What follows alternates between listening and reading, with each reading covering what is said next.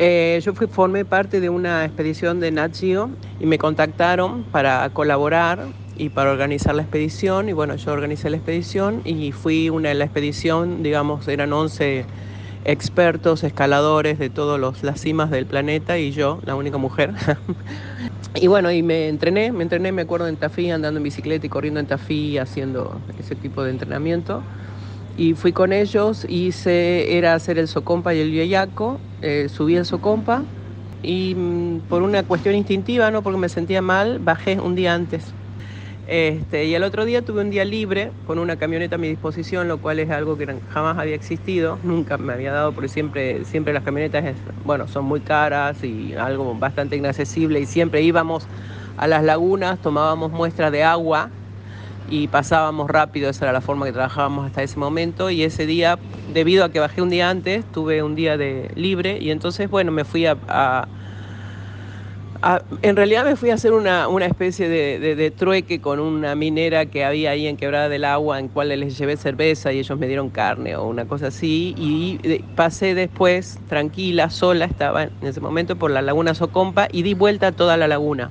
Y en esa dar vuelta a toda la laguna, llegó un momento en que llegué a la otra parte de la laguna donde hay una, una fuente hidrotermal que se acerca y, empecé a sentir olor a, huevo podrido, lo cual es una cosa rara, o sea, eso significa azufre para, el, para la nariz de un microbiólogo. Y digo, qué raro, bacterias de azufre aquí, estábamos al lado de un volcán, bueno, empecé a hacer como una especie de, recordar cosas que sabía de la facultad de, ciencias naturales.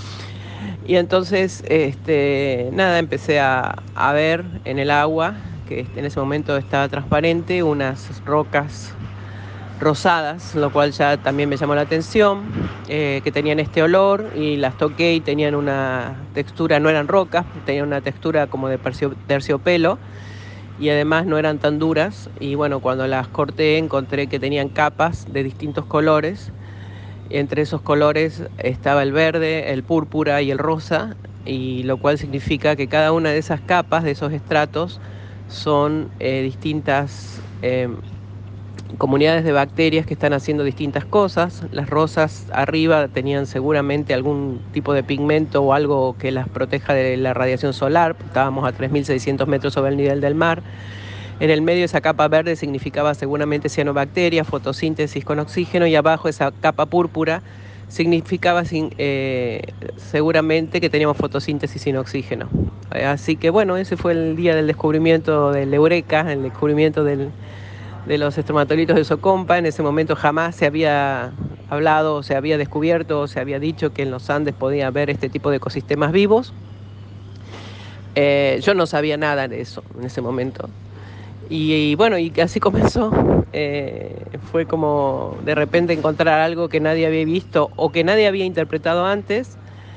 Em, fue un momento muy emocionante, personal y científico. Y bueno, y lo que vino después fue cada vez más grande. Nunca uno, uno piensa que las cosas llegaron hasta ahí, pero en realidad recién empezaban, porque lo que descubrimos fue que todos los Andes tienen este tipo de ecosistemas. De hecho, eh, son parte de este viaje que hemos hecho pero pasé 10 años prospectando Argentina, Chile y Bolivia, eh, alrededor de 130 lugares entre todos los volcanes, salares, de, la, eh, de todos los Andes centrales y encontré en 40 lugares este tipo de ecosistemas. El lugar más importante de todos es Catamarca, el que tiene los lugares más relevantes, y el Salar de Atacama en Chile. Y bueno, ahí empezó la, investigación. Hemos, llevamos no sé cuántas publicaciones, pero más de 80 publicaciones contando sobre estos ecosistemas. Los reportamos para la ciencia, los reportamos para la sociedad, los reportamos para, para las comunidades originarias, para las empresas mineras. Este, logramos la protección de muchos de estos lugares, logramos que se incorporen en las líneas de base